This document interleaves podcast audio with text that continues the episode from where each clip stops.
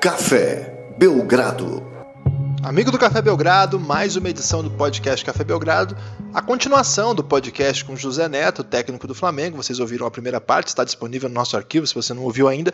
Hoje vai a segunda metade, como havíamos prometido. É, agradecer a todo mundo aí que participou, bastante gente mandou mensagem, todo mundo que está curtindo aí também as nossas páginas, tanto no Facebook Café Belgrado, quanto no Twitter ou Café Belgrado, é, no Instagram também Café Belgrado. É, obrigado para todo mundo. Quem ouve aí nas plataformas digitais também, eu peço para que vocês, se puderem, é, classificar o nosso programa, ajuda a gente, faz com que a gente consiga indexar melhor e mais gente fique conhecendo o nosso projeto, vai, vai dar uma força enorme para a gente. Obrigado também quem quiser mandar mensagem, qualquer um desses canais está sempre à disposição, ou eu ou o Lucas. Agora também o João faz parte da nossa equipe com um podcast especial dedicado à história do basquete. A primeira edição vem no sábado, fiquem atentos. É um podcast super especial sobre Jason Kidd. É, a gente conta a trajetória desse jogador, fala um pouco sua carreira desde lá do ensino médio até a sua aposentadoria, falando um pouquinho até da sua carreira de técnico, mas principalmente sobre a sua trajetória de jogador, chama Basquete Retrô. É um programa aí que a gente vai inaugurar no próximo sábado com o João Lima, eu e o Lucas Nepomuceno. Agora, é, vale a pena ficar atento aí, porque vai ser um programa constante na nossa grade. A gente vai organizar pelo menos uma vez por semana aí para fazer um podcast especial que não é sobre a NBA da atualidade, né? A gente já tem nossos programas, eu e o Lucas sempre fazemos aí a cobertura da NBA na atualidade, mas o João entra na nossa equipe para a gente falar um pouco de saudade, aí buscar umas histórias antigas, é, lembrar jogadores aí que marcaram época na liga, tanto na história recente, como é o caso do Jason Kidd, como coisas mais remotas. Vamos ver até onde isso vai dar. Quero dizer também que tem acompanhado o NCAA, começou nessa quinta-feira o March Madness, né? É, já havia começado, na verdade, o que a gente pode chamar de pré-March Madness, não sei se vale a pena falar nesse sentido, mas aquele First Four. Agora, finalmente, as 64 equipes que vão para o mata-mata. Tô atento aí. Quem sabe nos próximos podcasts posso falar um pouco sobre isso. Quem gosta de é, prospects que vão entrar na NBA nos próximos anos e basquete universitário. Tô atento aí, quem sabe no próximo podcast com o Lucas a gente fale um pouco sobre isso. Agora chega de jabá, chega de conversa, vou deixar vocês com a minha conversa com José Neto. Espero que vocês gostem. Eu gostei bastante. A gente vê você ganhando tudo no Flamengo, aí já tem um tempo, né? E imagina, um time super dominante, que tá sempre brigando lá em cima. Só que as pessoas têm que lembrar também que você não começou no Flamengo, né? E aqui no NBB especificamente, a gente já contou um pouco da história do Paulistano, mas eu, eu me lembro bem porque eu estava trabalhando muito presente nessa época, quando você foi lá para Joinville, você é, tentando voltar ao mercado nacional, né? Ficou muito tempo na seleção, fora dos clubes, é, e acabou aceitando uma, um projeto que era assim muito modesto, né? A gente lembra aquele Joinville começou até, até com dificuldade de trazer estrangeiros, né? Um time muita molecada. E aquela campanha que vocês fizeram ainda hoje, assim, me lembro muito bem, assim, porque vocês chegaram a quase eliminar o Pinheiros, que era uma grande potência nessa época, né? Sim. Isso deixou uma, deixou uma memória, uma lembrança muito boa de Joinville, né, para você. É um, é, sem Joinville você não teria chegado ao Flamengo. Não, de jeito nenhum. Acho que Joinville foi, acho que é, eu sou muito grato a Joinville, aos, aos, dirigentes lá que me acolheram muito bem, eu estava me sentindo muito bem. Levei minha família, foi um momento onde a gente, onde eu estava ali também só com a seleção e, e até conversei bastante com o Ruben, né, sobre isso. Foi logo depois da, da, da do, do pré-olímpico de Mar del Plata, onde lá, em, lá no pré-olímpico é, eu tive o primeiro contato, o pessoal de Joinville, que eles tinham perdido o patrocínio, né? É, o Bial tava, tinha saído nessa época, o Joinville sempre teve um time muito bom, e que eles tinham perdido o patrocínio e queriam fazer um time modesto para não ficar fora da liga. E o Rubem até falou para mim, cara, você tem que dirigir, você tem que. Não adianta você ficar só aqui para dirigir seleção, que você vai dirigir pouco. Você tem que é, dirigir um time. É, pega isso como uma oportunidade, pega isso para você, que profissionalmente vai ser bom. Bom, beleza, de, profissionalmente já estava mas aí foi o lado também é, familiar. Aí eu conversei com a minha esposa, minha esposa, mais uma vez, daquele jeito dela, como sempre me apoiou em tudo. Ela falou, vamos embora. Vamos, vamos. A gente estava em São Paulo, falou, não, vamos embora, eu quero ficar lá, quero ficar, a gente vai viver melhor. E eu lembro que a gente, cara, a gente foi numa situação financeira assim bastante delicada, mas que valeu a pena demais. A gente viveu muito bem, acho que foi um momento muito legal em Joinville, a cidade realmente abraçou esse, esse projeto. É, Eu lembro que quando eu cheguei lá, a gente teve que praticamente refazer tudo, achar um lugar para treinar, é, a gente montar a equipe e realmente foi complicado. E eu levei o Diego, né? O Diego Falcão, que já estava trabalhando comigo há um tempo, assim, ele lá na Ubra, né? Ele começou, a gente tava, começou a trabalhar junto na Ubra. E quando eu fui para Joinville, eu falei para os caras, falei, cara, eu quero levar um cara comigo que é o cara da preparação física, porque o jeito que a gente precisa jogar, se esses caras não estiverem bem preparados fisicamente, é impossível. É, é, eu, o que eu acredito muito hoje, se você tem uma equipe onde você tem a sua ideia de jogar um basquete intenso, que é o que pede atualmente né, o basquete moderno, você jogar com intensidade, a maior parte do tempo, ser resistente a isso. Se você não tiver um bom preparado físico, uma, uma boa preparação física, esquece, você não vai conseguir ter êxito nenhum. Então eu falei para os caras, tudo bem, eu sei que vocês vão pagar pouco, tudo, blá, blá, mas para o trabalho dar certo, preciso levar um cara. E eu falei pro Diego, Diego, vamos nessa? Aí ele falou, pô, vamos. Então o Diego Falcão topou esse projeto aí, a gente chegou lá, fez um trabalho muito legal, pegou aí uma molecada e mais alguns que estavam lá, né, que já, já aceitaram ficar é, num projeto de um custo menor. E a gente teve, teve êxito, cara. Eu lembro que o segundo turno nosso foi um, cara, foi arrasador. Acho que a gente ganhou praticamente. A gente, acho que a gente perdeu só pro Flamengo nesse turno. E a gente ganhou todos os jogos e acabou jogando é, bem e tava, tava 2 a 1 um pra gente, a gente ganhando a partida também lá em Joinville, o ginásio lotado, e acabou com o Marquinho fazendo uma bola de três pontos e acabou dando a vitória para eles. E acabou a gente tendo que jogar a quinta partida. A quinta partida a gente jogou no Pinheiros e acabou perdendo. Mas. É... E era um super time, né? O Pinheiros, né? Marquinhos, Chamel, tava Olivinha. É, um timaço. E a gente. Acho que foi o que, que realmente abriram as portas aí para eu poder vir para o Flamengo.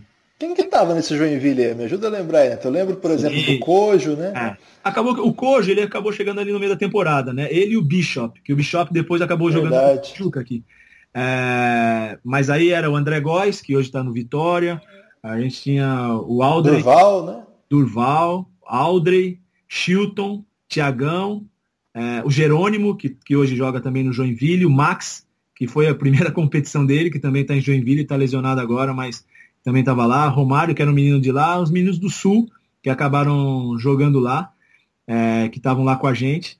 E a gente acabou fazendo um time bem competitivo, foi, foi bem legal. Acho que é, quando chegou ali, é, o André Góes jogou muito bem essa temporada, Aldri jogou muito bem, o Durval um cara que entrava, era um jovem também, que acabou até indo depois para a seleção comigo, né, no Mundial, lá em 2011.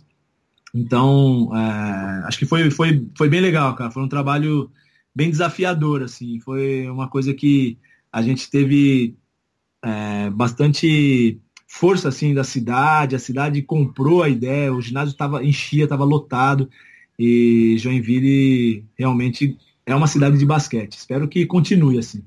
E agora tem que falar finalmente do Flamengo. Os caras ouviram 49 minutos de podcast sem eu mencionar a palavra Flamengo, aí ficou difícil, né, Neto? É. E aí você chega no Flamengo, o Flamengo já vem de uma, de uma bela carreira no NBB, né? Sempre jogando, brigando lá em cima. Passava por um momento em que o Brasília vinha com um pouco mais de força, mas de fato é um time que você sempre sabe que vai brigar lá em cima. A responsabilidade aí muda, né? Não é mais só fazer uma boa campanha, é ganhar, ganhar, ganhar. E se ganhar de pouco já, já leva cornetada, né, Neto? É, não, eu, eu vim de, assim, realmente para assumir esse desafio mais uma vez, né? Tava tudo certo em Joinville, aí, pô, vamos ficar aqui a nossa vida inteira, tá tranquilo, pô, uma cidade que a gente tava vivendo super bem, tranquilo. E aí veio essa proposta do Flamengo. Aí eu fui pra minha esposa de novo, falei, e aí? E agora? Daí ela, nossa, pô, mas Joinville é muito legal, tal. Daí eu falei pra ela, só que tem uma coisa. É, eu sei que lá a gente vai ter uma equipe, eu vou poder dirigir uma equipe que a gente vai poder disputar títulos. Né? E é um desafio para mim. Eu acho que eu preciso saber se eu tenho realmente essa condição de ser um técnico que vai disputar, que tem condições de dirigir um time que vai disputar título, ou você é um técnico que sempre vai ser um técnico de equipe jovem, de, de talentos, de dirigir jogadores promessas. Eu queria pegar esse desafio. Daí ela falou, bom, então se você quer, tô com você, vamos embora. E aí foi quando eu aceitei essa proposta. Aí Joinville também estava num momento muito complicado. Eles acabaram também perdendo. Os patrocínios não saberiam nem se conseguiriam manter aquilo que eles tinham. não conseguiriam fazer, não estavam conseguindo fazer nenhuma proposta para que eu pudesse ficar também. Nossa. E acabou que é, aí aceitei essa proposta do Flamengo, que foi uma proposta assim é, muito mais pelo trabalho que a gente ia ter, que foi também desafiador. É, uma ideia de também reformular a maneira de da gente jogar, colocar novas ideias aqui. Foi um desafio também para isso, não só desafio de é, buscar um título, mas também de implementar uma maneira de trabalhar. Para isso também levei o Diego, o Diego veio comigo para o Rio, né? veio para o Flamengo comigo, e a gente conseguiu aí implementar um, uma ideia aí de trabalho que deu certo. Era uma, uma equipe nova também, então a gente vários jogadores é, vieram, acabou ficando, poucos jogadores ficaram, né? Ficou Marcelinho, ficou Caio, Duda, é, acho que praticamente foram esses três jogadores, todos os outros foram jogadores que a gente trouxe e que a gente fez uma nova equipe. É, aí veio Benite, Marquinho, Olivinha, é, trouxe o Cojo, o Chilton comigo também, do Joinville, e o Flamengo me deu uma boa autonomia, assim, para que eu pudesse montar a equipe e fazer uma equipe competitiva. E aí então, começou essa trajetória aí.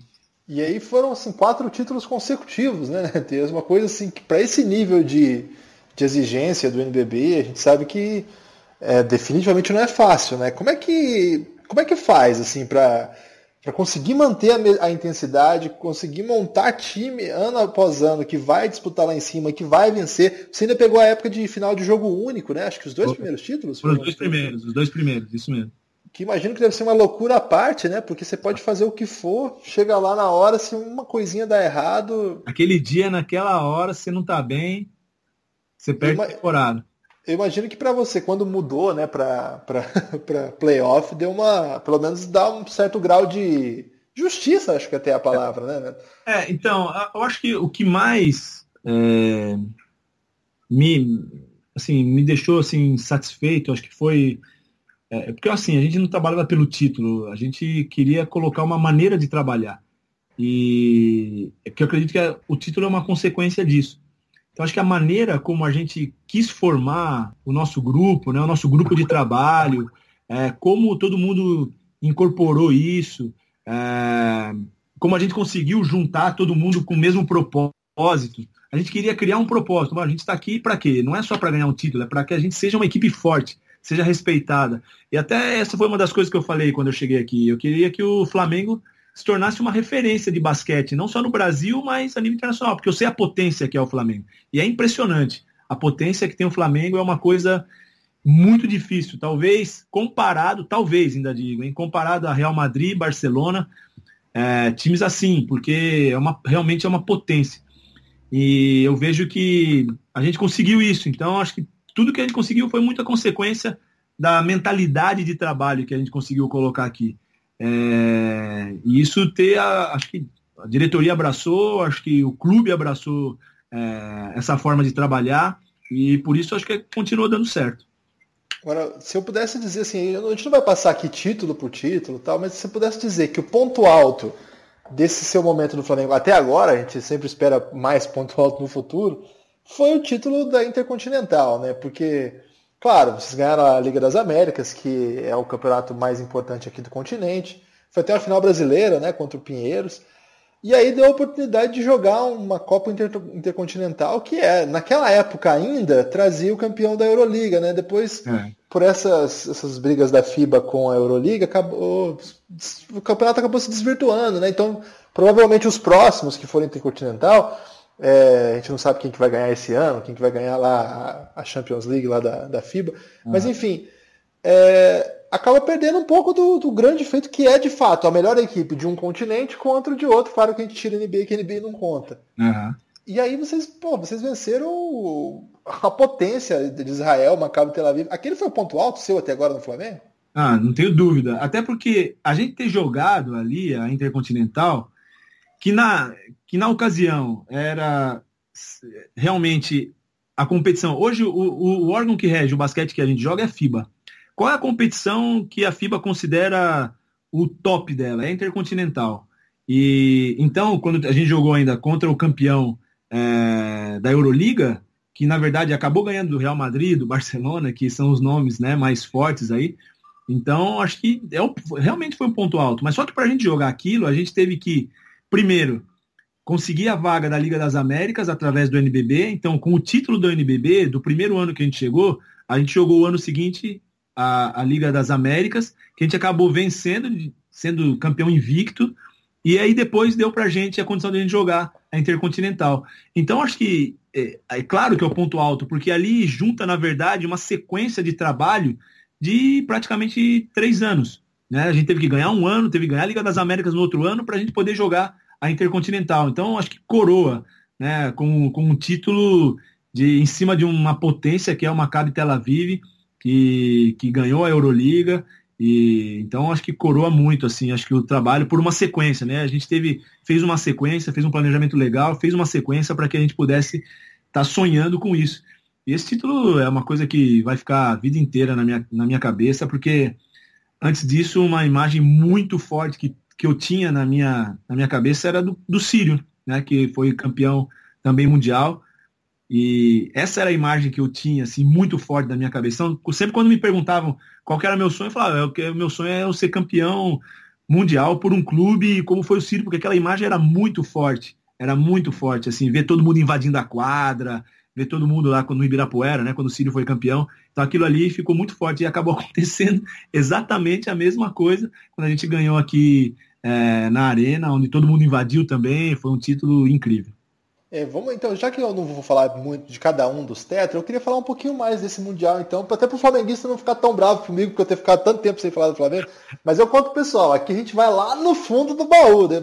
O é. Flamengo hoje está na crise da onda, tem bastante coisa aí do Neto falando sobre o Flamengo por aí. Mas sobre isso eu acho que dá pra gente explorar um pouquinho. Neto, naquele time era espetacular o elenco, né? Você tinha Walter Hermann ali, Nicola Provítola, o Jerome seus estrangeiros eram de altíssimo nível, né? Tinha também Marquinhos, Marcelinho, é, naquela época já o Olivinha, Felício, né, que estava no, no, Flamengo ainda, o GG, que esse ano vem fazendo um bom campeonato. É, montar aquele elenco ali, não, imagino que não deve ter sido nada fácil. Em que momento você percebeu que era possível vencer do Maccabi? Vocês perderam o primeiro jogo, né?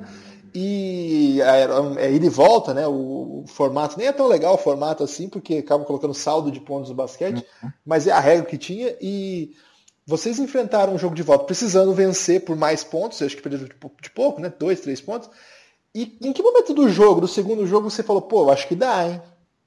Cara, a gente, já, a gente já perdeu o primeiro jogo com aquele gostinho de que podia ter ganhado.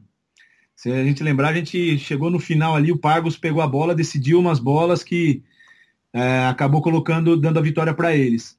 É, é, eles não esperavam. A, primeiro que eu acho que assim, eles vieram assim meio. não esperavam que a gente poderia ser um time tão competitivo assim. E a gente tinha estudado o time deles. Eu tinha visto o time deles já jogando, eles jogaram, eles estavam jogando o campeonato em Israel, e eu vi alguns amistosos deles, eu consegui esses vídeos, a gente já estudou, a gente sabia quem era quem. A gente foi, assim, a gente foi como especialista de, de Maccabi Tel Aviv.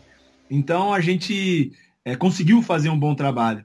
E esse grupo, cara, é um grupo que a gente também, quando, por exemplo, o Nico, todo mundo fala do Nico, mas quando o Nico veio para cá, o Nico jogava no Lanús, cara. O Nico não era o Nico.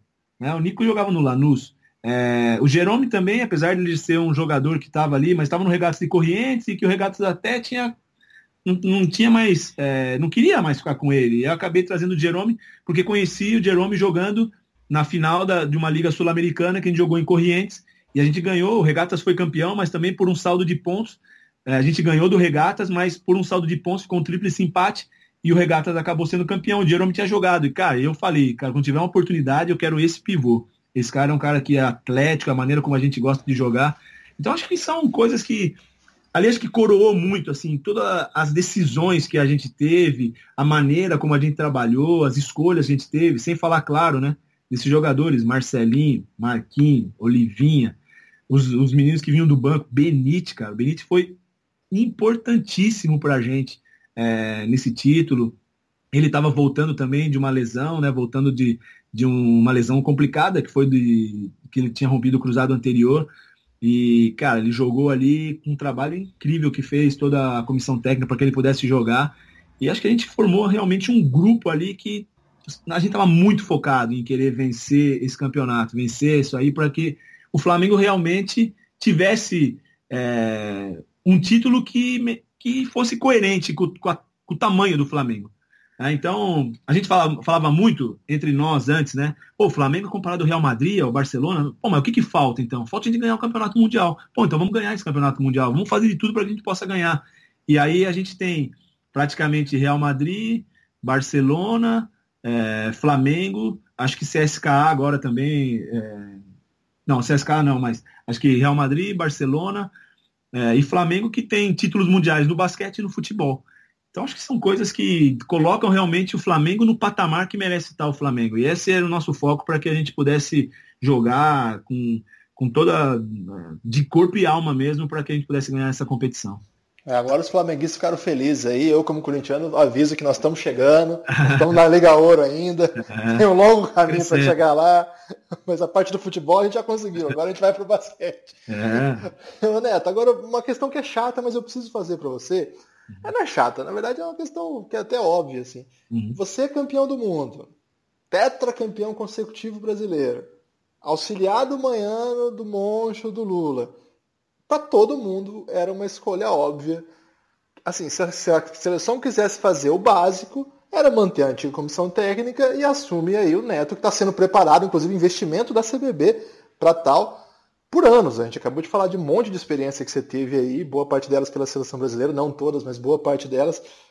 Quando o Manhano vai embora e a, a nova direção da CBB te, é, define optar por outro caminho, foi uma grande decepção para você?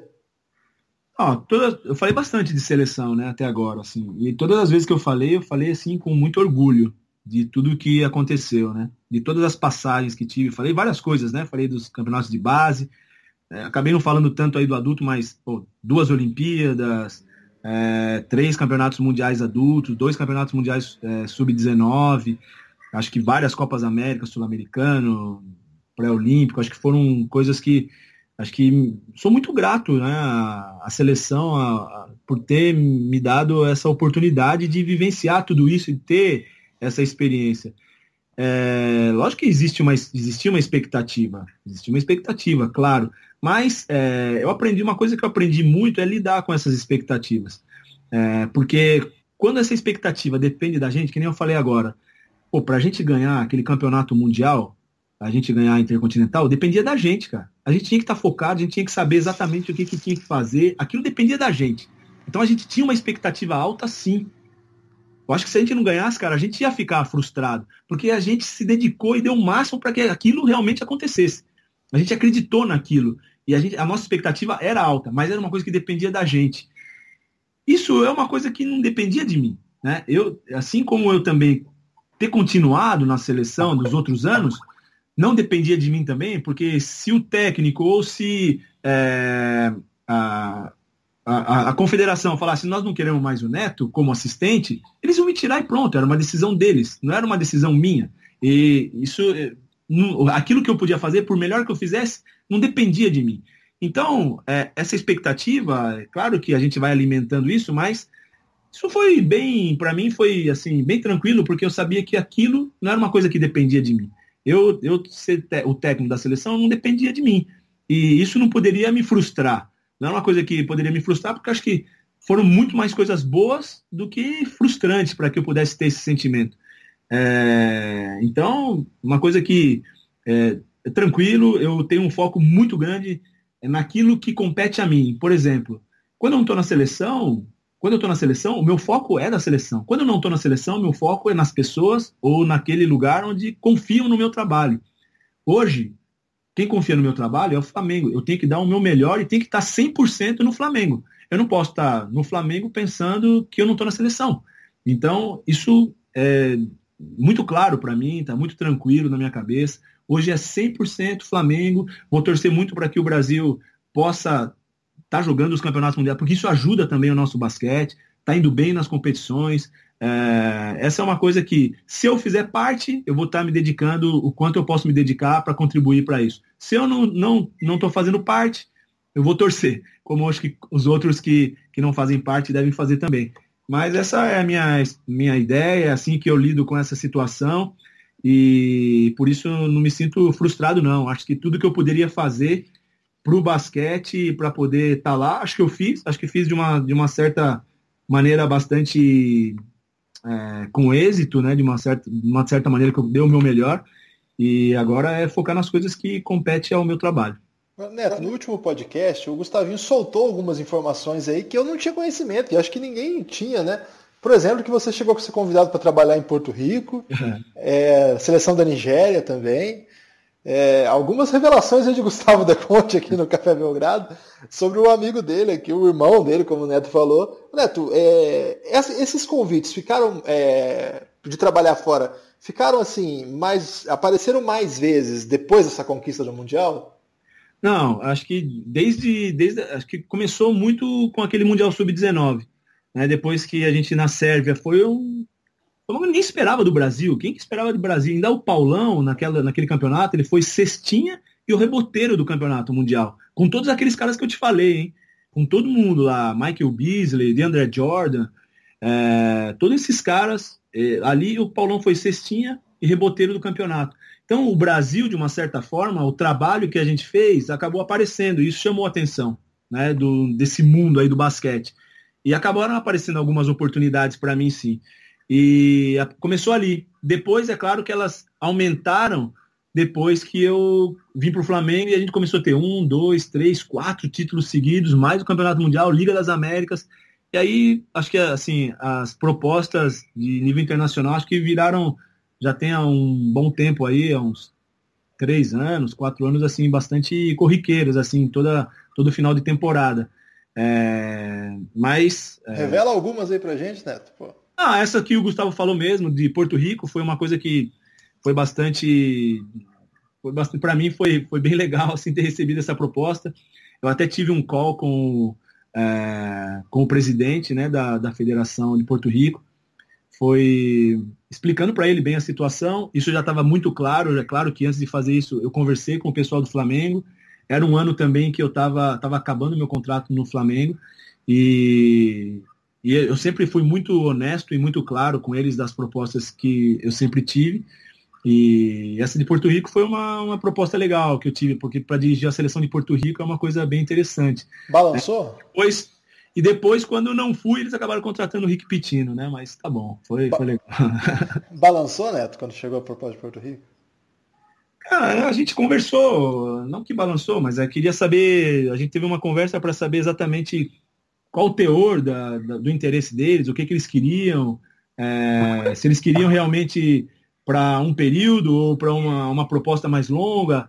É, eu, te, eu tive que avaliar também como o Gustavo falou, né, a gente tem um compromisso com, com o clube que a gente está, é, apesar de meu contrato estava tá, é, ali acabando com o Flamengo, mas é, o Flamengo também é um, um, lugar onde acho que é o sonho de muitos técnicos estar trabalhando aqui, pela potência que é o clube, acho que pelo que o clube pode proporcionar, e eu não tenho dúvida nenhuma que nos próximos anos aí o Flamengo vai continuar sendo cada vez mais forte. Eu não tenho dúvida nenhuma, nenhuma, de que é, o Flamengo sempre, nos próximos anos, vai estar figurando como uma das principais equipes aí do continente.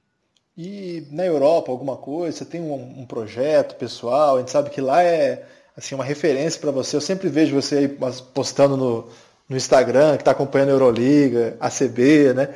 Já, já pintou alguma coisa? Você já, pelo menos, é, vislumbrou a possibilidade de trabalhar por lá?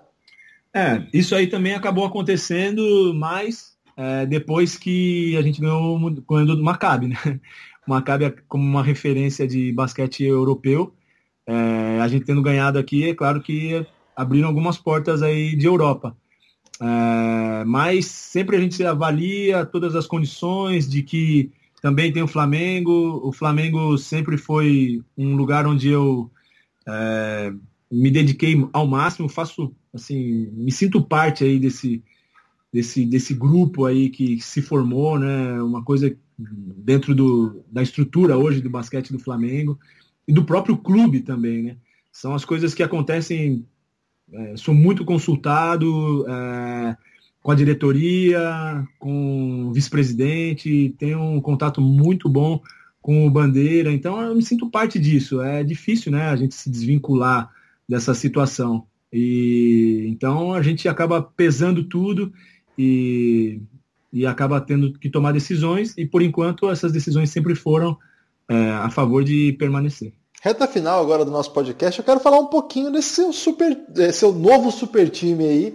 É, dessa vez o Flamengo investiu pesado ao trazer o Anderson Varejão, que era um atleta que estava disponível no mercado, mas que também tava, é, não estava definido que voltaria ao NBB. E o Flamengo apostou no atleta, foi pesado para cima dele. É, além disso, já tinha um elenco muito bom, né, Neto? Você é, conseguiu manter Marquinhos, Olivinha, Marcelinho, que está na sua última temporada, mas matando, joga até quantos anos quiser, né? A gente, a gente vai vendo ele jogando aí, dá para aguentar mais uns 5, 6 anos aí tranquilamente. É, e aí chega um investimento desse porte, claro que a, a pressão vai subir, é, é, óbvio, mas aliás, o Flamengo tem que ganhar sempre, né? Tinha que ganhar mesmo sem o Varejão chegar.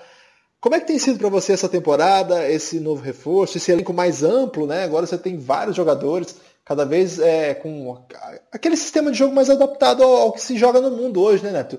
Jogador que joga 20 minutos, 22 minutos, não tem mais aquele time que joga todo mundo 30, 30 e poucos minutos, né? É, eu acredito muito no elenco, cara. Eu acho que para você conseguir ter, conquistar alguma coisa, você precisa de um elenco. Não adianta você ter dois, três jogadores principalmente no nível que está hoje o NBB, é muito difícil você, com poucos jogadores, você conseguir ter um título. Então você precisa da força do elenco. É... Mesmo esse elenco, muitas vezes, não sendo um elenco de altíssimo nível, como é o nosso. O nosso é um, um time forte, sim. A gente tá, você citou alguns, ainda tem o JP, Ramon, é, são jogadores que são, seriam titulares em diversas equipes aí. Então hoje a gente tem uma equipe muito forte, né? A gente tem MJ, que é um jogador também que tem um potencial incrível, ele tem 24 anos, 25 anos fez agora. Um jogador jovem que tem um potencial incrível. É, acho que é uma primeira vez que ele joga um campeonato tão disputado como, como é o NBB. E ele tá, teve uma adaptação muito difícil, teve problemas físicos, mas a gente conseguiu é, tá contornando tudo e chegar agora numa condição onde a gente chega forte, né? Onde a gente chega é, uma condição de que a gente não pode pensar em outra coisa a não ser o título da competição. E é para isso que a gente está trabalhando. Então a gente está agora com a incorporação do Anderson, a gente tornando a equipe ainda mais forte, adaptando aquilo que ele pode contribuir para a gente, é, alguma maneira diferente da gente poder jogar. A equipe é bastante versátil. A gente tem um líder incrível que é o Marcelo, e o Marcelo é um vencedor. Isso é uma coisa que é não tem como eh, desvincular é, essa palavra vencedor do Marcelo, não tem como. E um cara que dispensa qualquer, qualquer comentário quando eu falo que é do Marquinho. Marquinho, todo mundo vê a capacidade que ele tem de jogar basquete e aquilo que ele pode oferecer para a equipe. É, além disso, somado também ao Davi Kubijan, que, cara, é um dos profissionais do mais altíssimo nível que eu já trabalhei, assim como é JP, Ramon, estou falando mais em relação a esses caras que vieram da universidade, também o MJ. Então são jogadores que a gente tem um grupo forte, um grupo bastante focado, determinado, e acredito que dessa forma aí a gente vai poder brigar assim pelo título dessa competição. É, pelo que você tem visto, assim, é, o, ba o Bauru, que foi o atual campeão, teve que se remodelar, mas já jog tem jogado muito, né? Até nessa Liga das Américas achei que o time é, apesar da derrota, mostrou um nível de jogo que ainda não tinha mostrado esse ano. Acho que subiu um, patamar aí. Tem Mogi, que vai disputar o Final Four da Liga das Américas, também é uma potência. Franca, que, enfim, também investiu muito, muito, muito esse ano. É, do mesmo nível do Flamengo, assim, a, a, o peso que o Elinho está passando lá é o que o Neto tem também para vencer esse ano, é uma, é uma obrigação, digamos assim. E aí tem o projeto do Gustavinho, que, meu Deus, os caras estão a 20, um jogo sem, sem perder um jogo no, no NBB. Esse playoff está mais pesado que os outros, né? Não, sem dúvida. Você falou desses aí, mas a gente tem ainda as outras equipes, né? É... Na minha opinião, o Paulistano hoje está numa outra rotação. O Paulistano, ele. Você lembra quando a gente tinha o vinil lá que você botava na rotação tal? Eles estão numa outra rotação. Então acho que quem conseguir acompanhar essa rotação tem chance de ganhar. Quem não conseguir, acaba ficando atrás e vai tomar o sapé como está tomando. Então acho que isso é uma. Essa, essa é a minha leitura que eu tenho do time do Paulistano. Eles estão jogando uma outra rotação. Estão jogando uma rotação muito acima das demais equipes. É... Você falou de Franca, que também tem essa que fez um grande elenco. Bauru, que na minha opinião também veio muito bem, jogou muito bem essa Liga das Américas. Uma pena não ter classificado aí para um Final Four, porque merecia. É, também muito bem dirigida pelo Dema. E as outras equipes, né? É, não vou esquecer do Mogi, porque senão, vai lá, faltou o Mogi. Não esquecer do Mogi, que o Mogi também montou um elenco para poder ganhar a competição e está mostrando isso, jogando agora a Liga das Américas, está conseguindo jogar um Final Four com chances. Então, e as equipes que estão surpreendendo, cara, no campeonato. Né? É, Caxias jogando muito bem, Pinheiros, que fisicamente é um time bruto demais. É, e não posso esquecer do Vitória, cara. O Vitória, para mim, também é um dos melhores elencos que tem. E o Regis faz um excelente trabalho. Eles têm ali todas as peças, o Vitória. Tem todas as peças. Eles têm um bom armador, ele tem bons laterais, ele tem bons pivôs, os pivôs pesados. O Shaw é um jogador que teve aí no nosso, nosso mapa aí para poder trazer e acabou que a gente acabou optando é, por vários motivos, né? Até por ser também mais jovem o, o MJ. E a gente, mas teve aí no nosso mapa, teve para a gente poder. A, a, gente até acabou, até acabei falando com o Regis sobre ele, mas é, eu acho que são, cara, é um playoff como a gente já viu ano passado, né? O Vasco, apesar de estar lá embaixo, é o Vasco, é um time que tem jogadores experientes que sabem que sabem a importância de vencer e playoff é uma outra história. Então acho que os playoffs vão ser aí de arrepiar mesmo e a gente vai ter que estar muito focado para que a gente possa, jogo a jogo, aí se fortalecendo. Agora, minha última pergunta aqui para esse nosso podcast, né? Até que eu estou com uma lista aqui de técnicos brasileiros. É. E é o seguinte, o técnico mais vitorioso do, da história do basquete brasileiro é o Hélio Rubens Garcia, com 10 títulos nacionais. Na uhum. sequência vem o Pedro Murila Fontes, o Pedrocão, 5. Uhum. E depois dele, Mortari e Edivar também com 5. E uhum. aí é o José Neto com 4.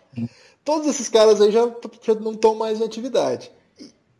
Dá para buscar?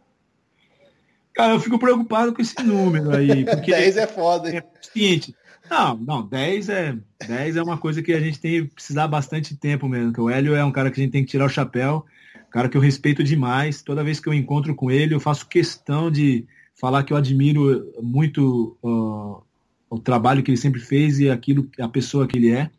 É um cara que eu respeito demais.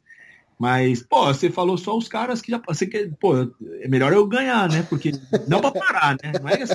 Mas agora o próximo é o que vai parar é o Neto? Não, não. Eu vou, vou trabalhar para que a gente possa vencer mais um campeonato, mais dois, mais três, o quanto for, for possível. É, sempre o foco no próximo. É, espero que eu possa continuar fazendo parte de, desse grupo seleto de grandes treinadores que foram esses que você citou ali, além de outros, né? Mas é um grupo seleto de treinadores.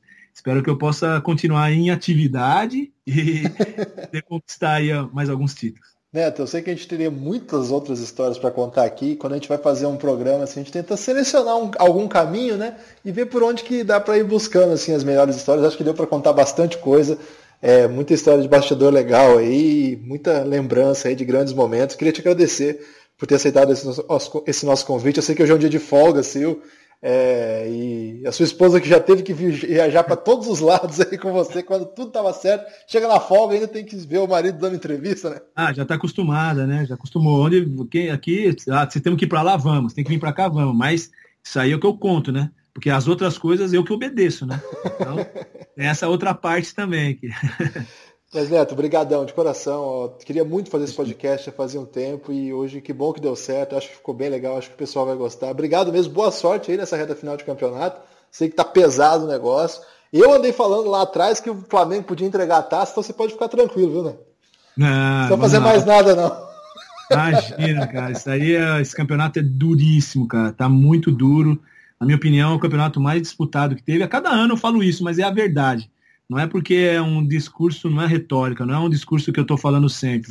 É porque realmente o NBB está cada ano mais disputado e mais disputado com qualidade. Então hoje a gente vê equipes aí com excelentes jogadores. O NBB é um super campeonato e esse, esse ano não é diferente disso não. Vamos ter que espero que a gente possa concretizar isso que você previu, mas é, eu acho que ainda nós vamos ter que suar muito para que isso possa acontecer. Mas nós vamos fazer isso. Ó, por favor, aí, senão que vai ter de gente que vai me partir pra cima de mim, eu tô ferrado, viu? Não, brincadeira, Neto. Brigadão mesmo, de coração. Forte abraço. Valeu, um abração. Até mais. Até mais.